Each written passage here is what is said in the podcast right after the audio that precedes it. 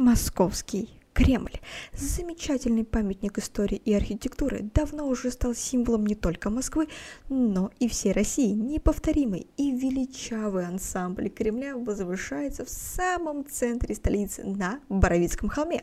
И с вами сквозь время, исторический блок. И как вы уже поняли из видения, что сегодня мы поговорим про Московский Кремль. Ну а прежде всего, что вы должны сделать, это подписаться на канал, поставить свой лайк данному выпуску и, конечно же, написать комментарий, были ли вы в Московском Кремле, либо вы посещали совсем другой Кремль и в другом городе. Ну а мы начинаем. И прежде всего хотелось бы, конечно же, начать с истории, точнее с места, где находится наш Кремль, и, конечно же, с финно-угорского поселения. Такая небольшая будет историческая справка. Первое поселение на территории Московского Кремля относится к бронзовому веку, второе тысячелетие до нашей эры. У современного Архангельского собора было найдено финно-угорское поселение, а которое относится к раннему Железному веку, вторая половина первого тысячелетия до нашей эры.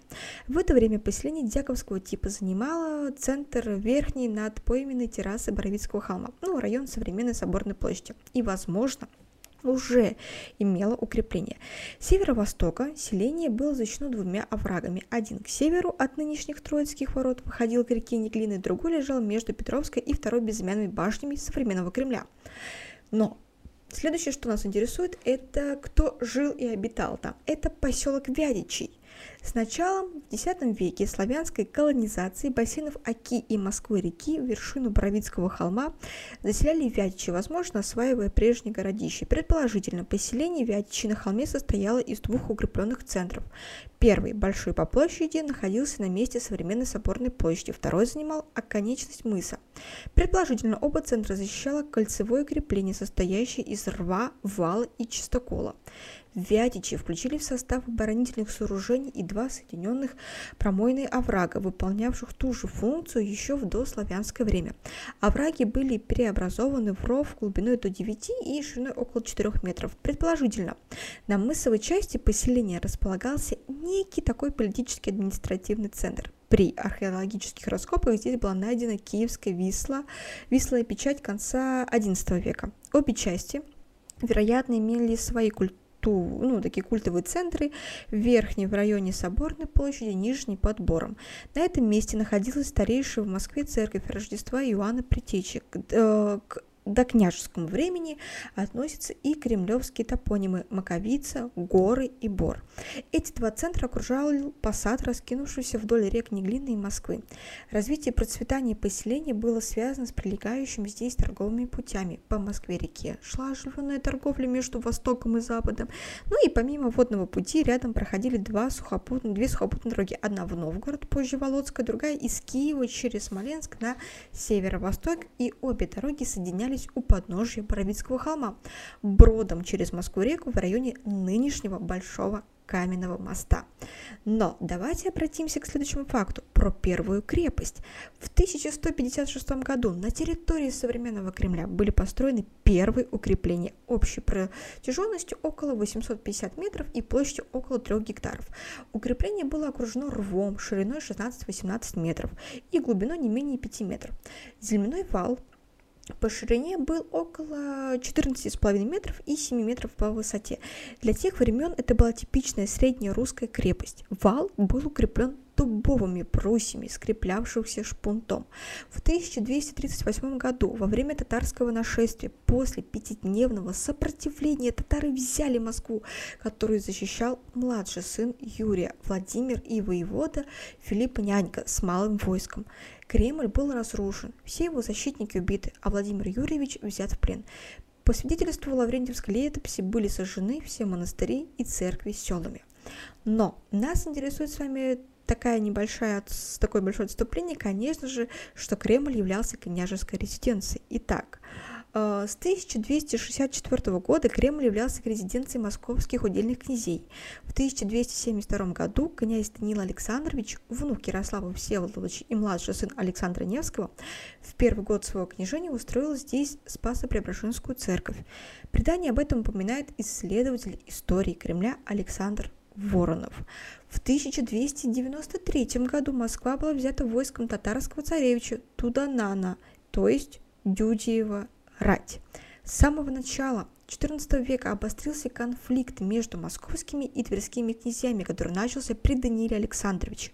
Этот междуусобный конфликт продолжался вплоть до 1329 года и в конечном итоге закончился существенным укреплением Великого княжества княжества Московского.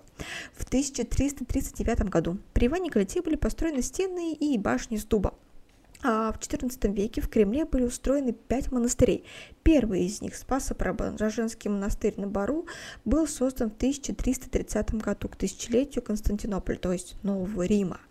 Его центром стала деревянная московская церковь собора Спаса на Бару, или собор Спаса Преображения, что на Бару здесь происходили погребения московских князей и княгинь, пока роль усыпальницы не перешла к Архангельскому собору для мужчин и Вознесенскому монастырю, который был потом разрушен в 1929 году для женщин.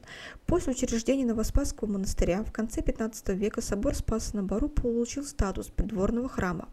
В результате сооружения Кремлевского дворца в 1830-1840-х годах храм Спаса оказался вписанным во внутренний двор дворца. Храм был уничтожен 1 мая 1933 года на основании решения Политбюро ЦК ВКПБ. Другим древнейшим сооружением был Чудов монастырь, основанный митрополитом Алексием в 1365 году, который находился в восточной части территории Кремля, примыкая к Вознесенскому монастырю. Название получил по церкви Чудо Архангела Михаила в Хонях, а, ставший впоследствии усыпальницей митрополита Алексия. В 1483 году на территории монастыря была сооружена Алексеевская церковь. По распоряжению Чубского архимандрита Геннадия в нее перенесли мощи митрополита Алексия. В 1501-1503 годах древнюю церковь Михаила Архангела сменил храм, возведенный итальянскими мастерами. В начале XX века в подклете Алексеевской церкви была сооружена усыпальница, где погребли останки великого князя Сергея Александровича, который погиб в Кремле 1905 году от рук террористов. Склеп великого князя находился под э, полом точно под ракой святителя Алексия. В 1929 году Чудов монастырь был, постройки, все постройки Чудов монастыря были снесены. Но нас все-таки больше с вами интересует тема, что такое белокаменный Кремль. И, наверное, как мы слышали уже, что Кремль был изначально белый, а потом уже красный. Или белый, красный, белый, или потом красный. Ну, сейчас мы с вами будем разбираться. Итак, э, в 1366-1368 годах при великом князе Дмитрии Донском деревянные стены Кремля заменяются э, стенами и башнями из местного белого камня. По данным археологии, каменными были башни и наиболее важной части стены, откуда была наибольшая опасность штурма. С этого периода в летописях часто встречается название «Москва белокаменная». Вскоре после постройки белокаменных стен они дважды в 1368 и 1370-х годах выстояли против осады войск князя Альгерда. И в 1382 году хан Тахтамыш обманным путем проникает в Кремль, разоряет его, однако крепость быстро была восстановлена. Постепенно плотная деревянная застройка Кремля заменялась каменной, чему способствовали частые пожары. В 1404 году Лазарь Серб собрал и установил первые часы близ Благовещенского собора на подворье князя Василия Дмитриевича. К середине 15 века в Кремле перестроили и расширили Благовещенский собор. На Митрополичьем дворе воздвигли церковь, названную позднее Ризоположенской. Купец Ховрин перед своим домом построил церковь воздвижения. В конце 1450-1460-х годах на подворье Семенова монастыря у Николькольских э, ворот возвели церковь введение с каменной палаты к Успенскому собору и пристроили предел похвалы Богородицы на подворье Троицы Сергиева монастыря. Воздвигли церковь Богоявления на территории Великокняжеского двора. Поставили каменную церковь Иоанна Притечи. А, постепенно белокаменное укрепление Кремля ветшали, прочность материала оказалась недостаточной, и сооружение по летописи 15 века содержит множество упоминаний о проводившихся восстановительных работах. И в 1462 году масштабный ремонт стен от Свибловой стрельницы до Боровицких ворот осуществил Ермолин. Ну а теперь мы с вами побольше проговорим про Кремль при Иване Третьим, во второй половине 15 века при Иване III Великом начался коренная, началась коренная перестройка Московского Кремля. Первым начали строить новый Успенский собор, ибо старый, построенный Иваном Калитой, к тому времени уже сильно обветшал. Ну и строительство в 1471 году первоначально было поручено русским зодчим Кривцову и Мышкину. Однако доведенное до сводов здание рухнуло в 1474 году при землетрясении. Известь была не клевита, а камень не тверд, как писалось в летописи. Иван III пригласил из Италии архитектора Аристотеля Фиораванти, который воздвиг к 1475 году существующее здание по подобию Успенского собора во Владимире. В 1484-1486 годах псковскими мастерами была возведена новая Ризоположенская церковь, а в 1484-1485 годах новый Благовещенский собор на подклете прежнего храма. К тому времени вслед за Фиораванти В Москву прибыли и другие итальянские зодчие – в 1485 году началось возведение нового Великокняжеского дворца, продолжавшегося с э, большими перерывами до 1514 года. Ранее всего была построена парадная часть дворца, от которой до наших дней сохранилась грановитая палата, которую в 1487 году, 1491 годах построили итальянские зодчие Марк Фрязин и Пьетро Антонио Салари. Строительством княжеских хоромов и внутренней стены, отделявших их от остальных территорий Кремля, занимался Оливий Левис Фрязин. Он же и перенес на новое место парадную часть дворца с южной стороны на восточную, обращенную к соборной площади. Несмотря на то, что строительством дворца руководитель итальянских зодчий, его архитектура полностью сохранила принципы сооружения древнерусских хором, на едином высоком каменном подклете были возведены отдельные каменные и деревянные объемы. С возведением в 1505-1508 годах Архангельского собора архитектор Оливис Новый и колокольни Ивана Великого архитектор Бон Фрязин, а также здание казенного двора, между ними сформирование соборной площади как главной площади Московского Кремля в основном завершилось. В начале так, 16 века, да. А, в Кремле итальянские мастера строят новые храмы, собор Чудового монастыря, собор Вознесенского монастыря, церковь Иоанна Листвичника, церковь Николы Гастунского и перестраивается храм Иоанна Притечи у Боровицких ворот. Одновременно а, сооружение Великокняжеского получается у нас дворца, да и обновлением кремлевских э, храмов шло строительство новых кремлевских стен и башен. Начиная с 1485 года на протяжении целого десятилетия под руководством итальянских зодчих белокаменный прясла стен и башни разбирали. На них месте возводили новые из обожженного кирпича. Площадь крепости была увеличена за счет присоединения значительных территорий на северо-западе и достигла 27,5 гектаров. А Кремль получил современное очертание неправильного треугольника. Форма башен и завершение стен в виде зубцов напоминает замок Скалигеров в Вероне и замок Сфорца в Милане. Московский Кремль повторяет замок Сфорца вплоть до мельчайших деталей. То есть верх стен крепости в России венчали 1045 зубцов в форме такого ласточкиного хвоста. Даже высота у Филаретовой башни, в которой находился вход в замок Сварца в Спасской башне, одинаково, это примерно ну, 71 метр.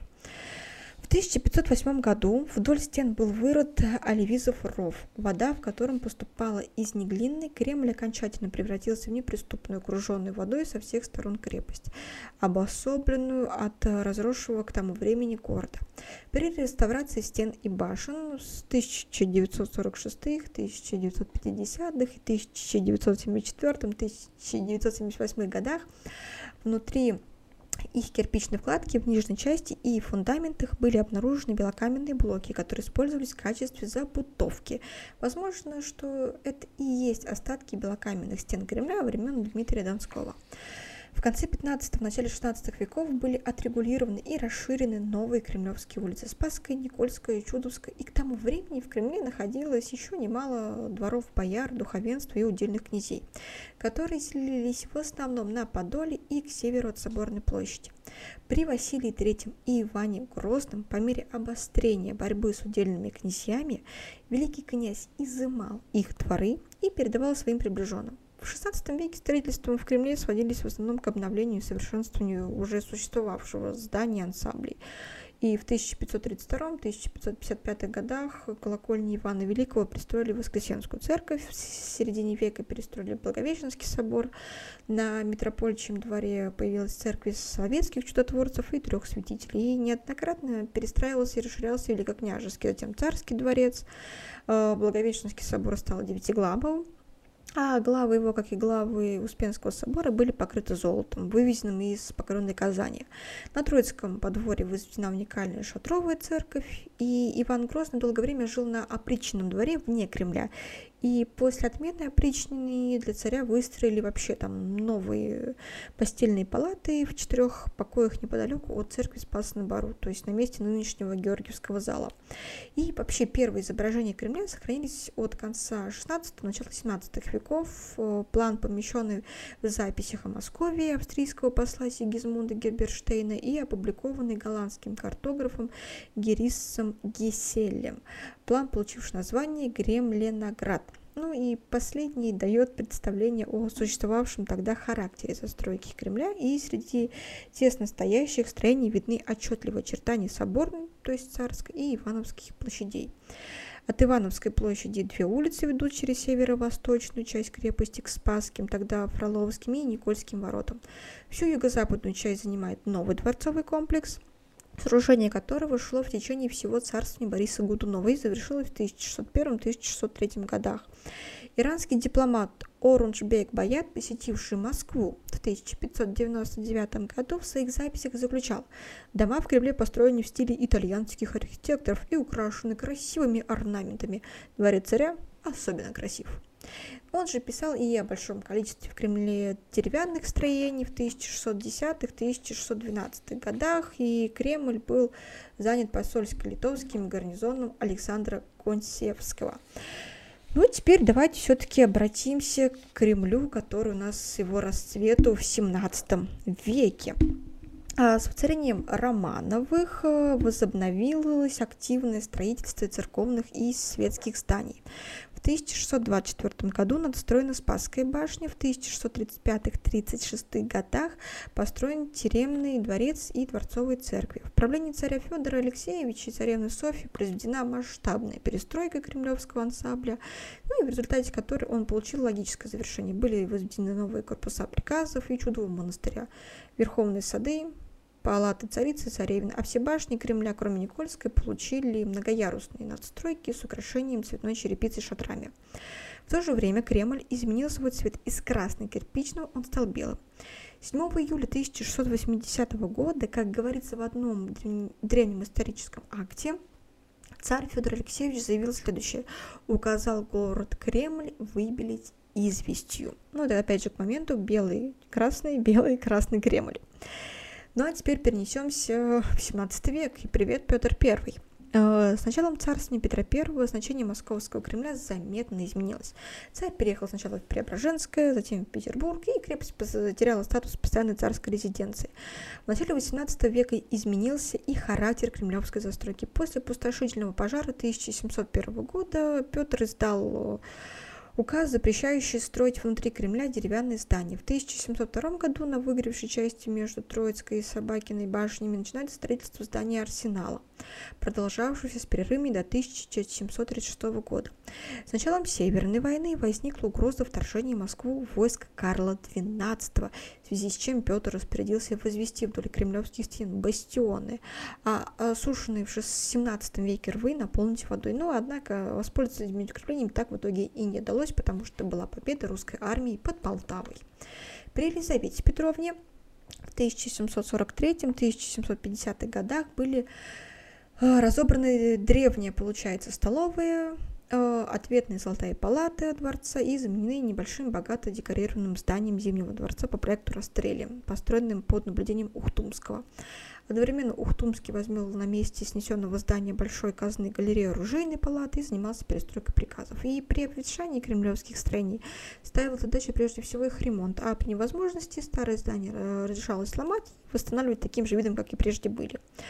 Э, в 1768 году для строительства нового Кремлевского дворца по проекту Баженова была создана специальная государственная организация – экспедиция кремлевского строения. При подготовке места для нового дворца была ликвидирована вся застройка юго-восточной части Бровки холма и уничтожены многие памятники древнерусской архитектуры, в том числе раз, разобрана южная часть Кремлевского стены вместе с Станицкой и первой безымянной башней. И Пожарнов ставил перед собой цель обновить вид э, всего древностью обещалого и нестройного града.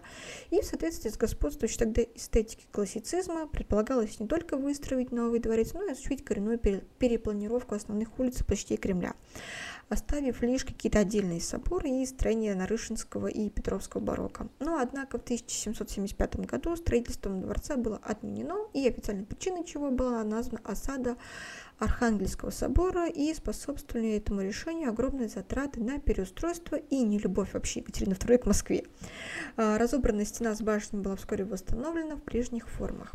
В 1775 году был утвержден промежктуримый план, план реконструкции Москвы, для реализации которого был создан каменный приказ во главе с Кожиным.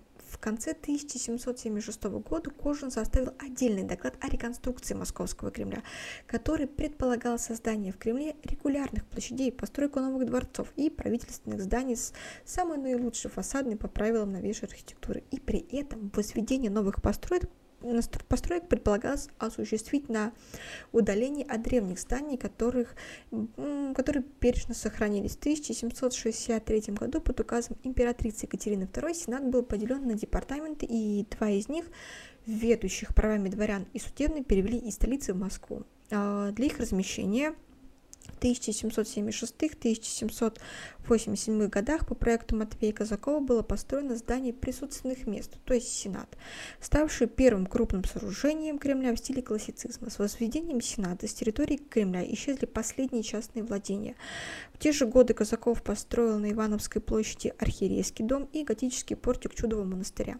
В 1797 году Казаков составил план новый план общей реконструкции Кремля, что было вызвано рекоронацией Павла I. Как и проект Баженова, Казаковский план реконструкции Кремля остался неосуществимым и, однако, утвердил представление Кремля как о едином архитектурном ансамбле. Но нас больше все-таки с вами интересует 19 век и что же там происходило с Кремлем.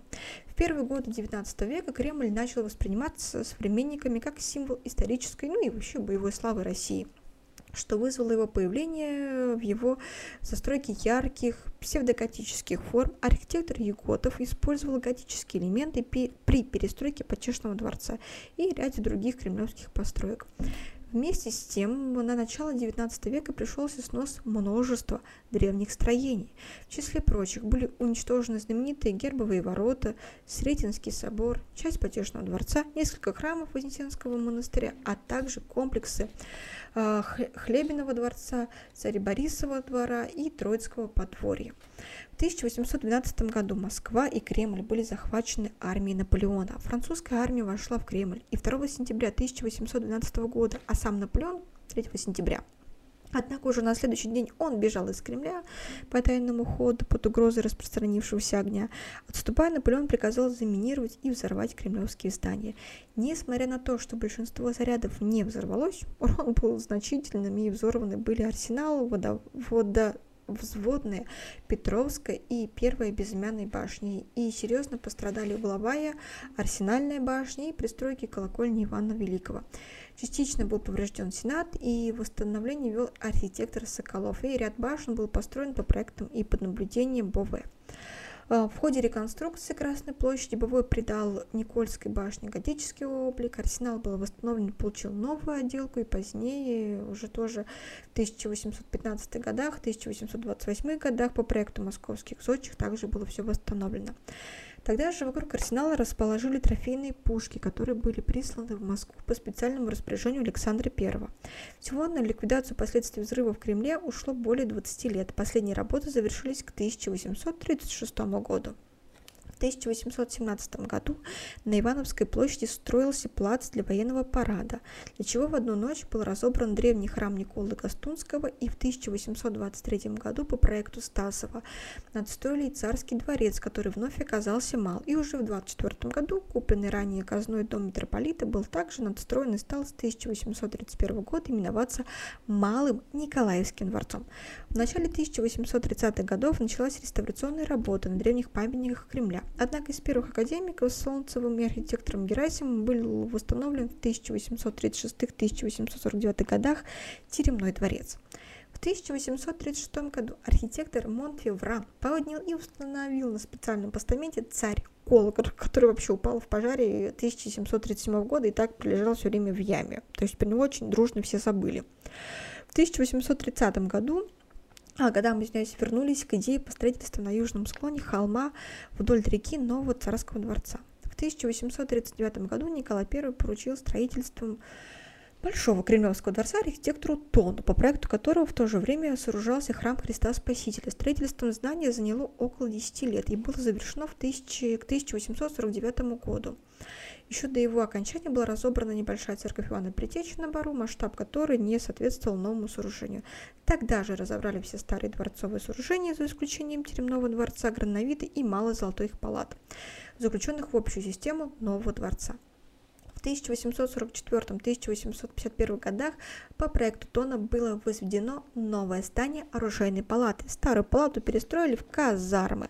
И во второй половине XIX века каких-либо общественных перестроек в Кремле вообще не производилось, и за исключением реставрации Шахиным Пестешного дворца, вернувшего зданию облика XVIII века. И в 1893-1898 годах на юго-восточной стороне склона Кремлевского холма на народных средствах был построен памятник императору Александру II, проект скульптора Опекушина. А, торжественно открыл который в 1898 году император Николай II. Ну и давайте все-таки поговорим про Николая II.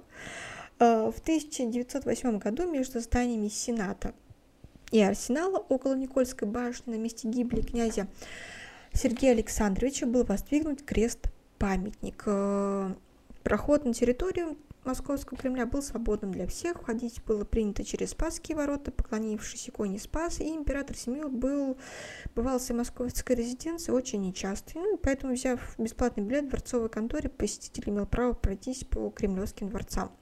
Сохранилось несколько кинороликов, которые были сняты в 1908 году в Кремле. Ивановская площадь, Арсенал и Царь Пушка. Во время вооруженного восстания в октябре и ноябре 1917 года Кремль, на территории которого находились отряды юнкеров, серьезно пострадал от артиллерийского обстрела произведенного революционными войсками. Были сильно повреждены стены, Спасская башня, Спасские часы, Никольская башня, Беклемишская башня. Почти все храмы на территории Кремля Большой Рон был подчинен малому Николаевскому дворцу. Ну, раз мы проговорили про революционеров, обращаемся в советское время. И Кремль вновь становится политическим центром российского государства после переезда в Москву в марте 1918 года советского правительства во главе с Лениным. Его резиденциями и местом проживания руководителей советского государства становятся дворцы, кавалерские корпуса, и в связи с чем свободный доступ на территорию Кремля для рядовых москвичей оказывается под запретом. И храмы закрывают, а кремлевские колокола умолкают на долгие годы. Согласно историку Козлову, на заседании Моссовета народным комиссаром предлагались три варианта размещения. Дворянский женский институт, э, запасной дворец у Красных ворот и сам Кремль. На заседании в Совнаркома против последнего были возражения возражение, поскольку территория Московского Кремля – излюбленное место прогулок москвичей, и в случае размещения там правительства свободный доступ будет ограничен, а то и вовсе прекращен. И закрытие кремлевских соборов вызовет недовольство верующих, да и населения, да и не пристало руководителям Российской Республики Советов размещаться в резиденции царя. Однако все прения прекратил председатель ЦИК Свердлов, который сказал, несомненно, буржуазия и мещане поднимут вой. Большевики, мол, оскверняют святыни, но нас-то меньше всего должно беспокоить интересы пролетарской революции выше предрассудков. Петроградская коллегия по охране памятников старины и сокровищ искусства направила обращение к советскому правительству с призывом там выехать из Кремля, поскольку занятие Кремля правительством создает чудовищную угрозу вообще целостности величайших по своему мировому и исключительному значению памятников. Э, ну, это обращение даже не было рассмотрено.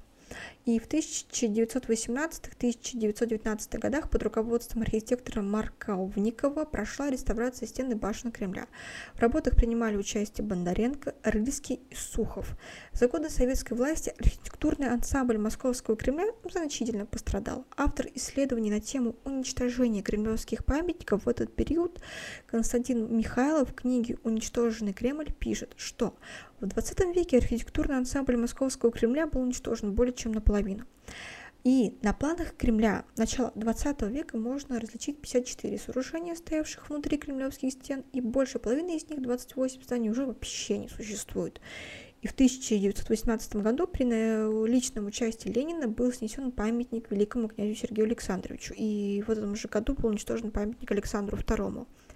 В середине 1920-х годов у Спасской, Никольской и Боровицких башен были снесены часовни при надвратных иконах.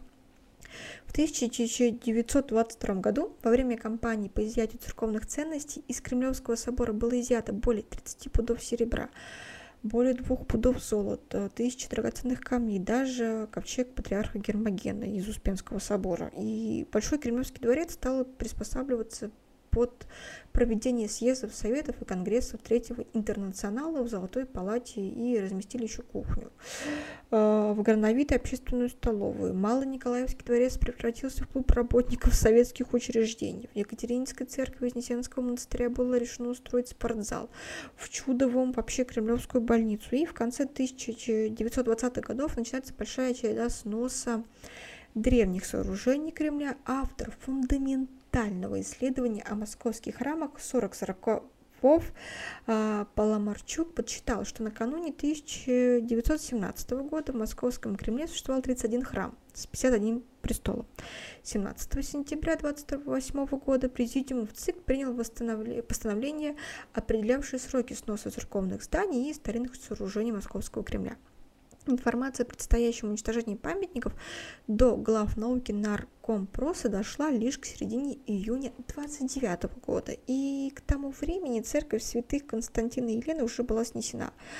И глава наркома, наркомата просвещения Луначарский направил председателю в ЦИК и, э, в ЦИК и ЦИК СССР Калинину письмо, осуждавшее намеченный снос и проведение такого решения в обход представителей научной общественности. Но на заседании это письмо назвали антикоммунистическим и непристойным по тону.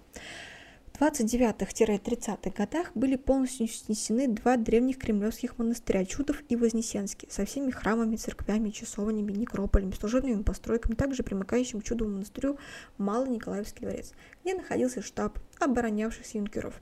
Таким образом, вся восточная часть Кремля от Ивановской площади до Сенатского дворца до 1932 года представляла собой сплошь руины, и в конце 1932 года на месте уничтоженных памятников было построено здание военной школы имени ВЦИК в неоклассическом стиле. В 1933 году была сломана церковь Благовещения на Житном дворе, пристроенная к Благовещенской башне в XVIII веке.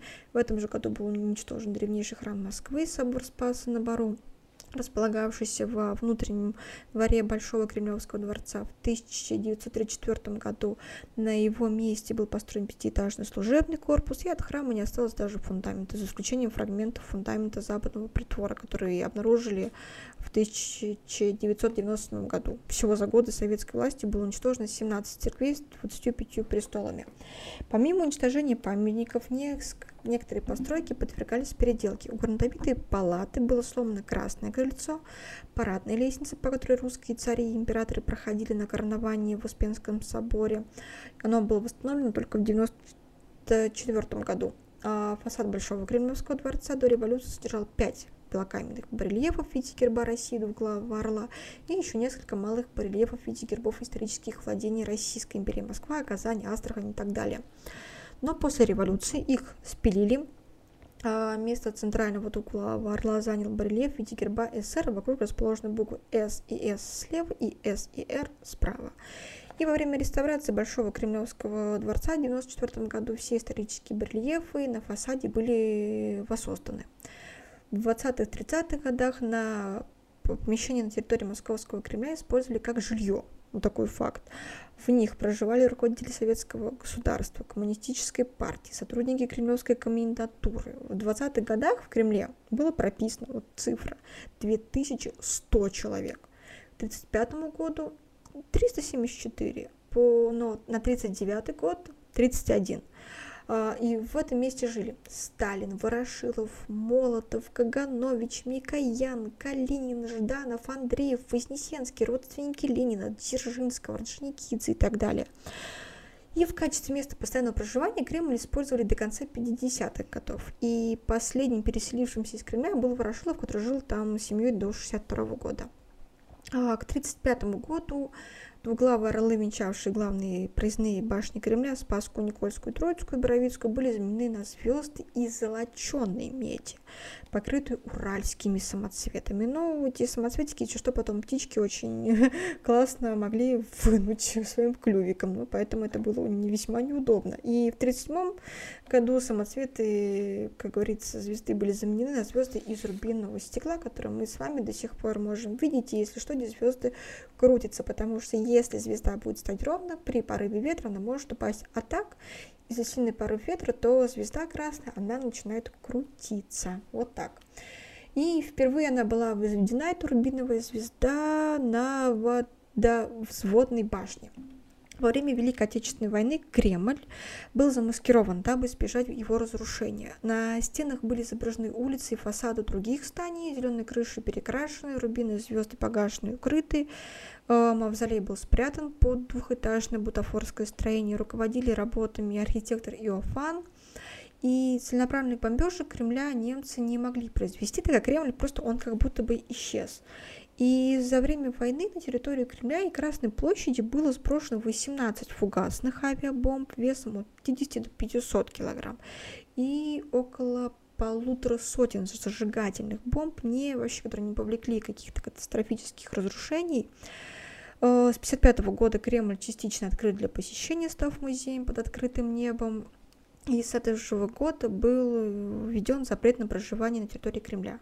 В 1967 году в Кремле открыт памятник Ленину, а, и последним за годы советской власти крупным сооружением Кремля стал дворец съездов, построенный в 1958-1961 годах по проекту архитектора Пасохина, Стама, Штеллера и для расчистки места под новое здание были снесены старая оружейная паланда, синодальное управление, офицерские, кухонные, гренадерские корпуса и два из трех кавалерийских корпусов Кремля.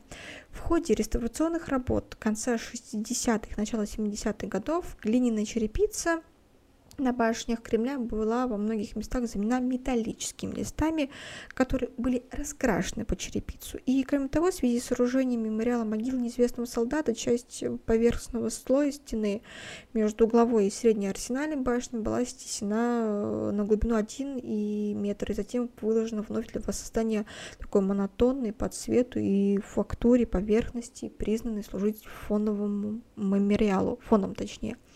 А в 90-м году Кремль был внесен в список всемирного наследия ЮНЕСКО. Но хотелось бы э, под такое завершение выпуска рассказать про современность Кремля. А с 91 года Кремль является резидентом, резиденцией президента Российской Федерации. В 93-94 годах было заново построено Красное крыльцо Грановитой палаты с 94 по 98 Андреевский и Александровский залы Большого Кремлевского дворца в 1995 году в Тайницком саду был демонтирован памятник Ленину. Э, с 92 года по 96 года проходила реставрация Сенатского дворца. 96-2000 годы была проведена реставрация Кремлевских стен и башен. Э, в 2001 году начался ремонт 14 э, корпуса Кремля на Ивановской площади. И к 2011 году все службы администрации президента были перенесены на Старую площадь. А вот интерьер, например, кабинета Ельцина был перевезен в президентский центр его имени в Екатеринбурге. И в июле 2014 года президент России Владимир Путин выступил с предложением не реставрировать не представляющий архитектурной вообще какой-то исторической ценности 14 корпус, а воссоздать исторический облик Московского Кремля и восстановить на этом месте древний монастырь Чудов, основанный митрополитом Алексием, и Вознесенский, основанный вдовой Дмитрия Донского Евдокией Дмитриевной. Предполож... Э, предложение обсуждалось на встрече с мэром Москвы Собяниным и заместителем директора музеев Московского Кремля, специалистом по древнерусской архитектуре Баталовым и ректором Московского архитектурного института Швидковским и комендантом Московского Кремля Хлебниковым. Предположение вызвало живой интерес участников обсуждений, и тем более, что 14 корпус был практически вообще разобран уже несколько лет назад. Весной 16 года Здание 14 корпуса было полностью демонтировано. Впервые открылась возможность для масштабного, масштабных археологических изучений Кремлевского холма и скрытых в нем пластов культурного и духовного наследия 12-х, начала 20-х веков. Исследовательские работы проводил Институт археологии РАН и по окончании раскопок на время проработки проекта восстановления монастырей на их месте был разбит сквер. Зимой 17 года на Ивановской площади был открыты первые в Москве археологические окна, которые позволяют познакомиться с хорошо сохранившимся древним фундаментом Малого Николаевского дворца и Чудового монастыря. Обнаруженные остатки фундаментов Екатерининской церкви Вознесенского монастыря находятся под Спасской улицей и скрыты от глаз посетителей Кремля. Государственный историко-культурный музей-заповедник Московский Кремль открыл новый туристический маршрут, который знакомит москвичей и гостей столицы с историей разрушенных святынь. Для посетителей Московского Кремля, ознакомившихся с новой музейной экспозицией, теперь открыт вход через Спасскую башню непосредственно на Красную площадь. Вот такой вот небольшой выпуск про Кремль. Не забудьте поставить свой лайк. Если вам понравилась тематика Кремля, то я буду вам дальше рассказывать про другие варианты Кремля в других городах. Но а следующий выпуск у нас будет посвящен Артуру Конану Дойлю,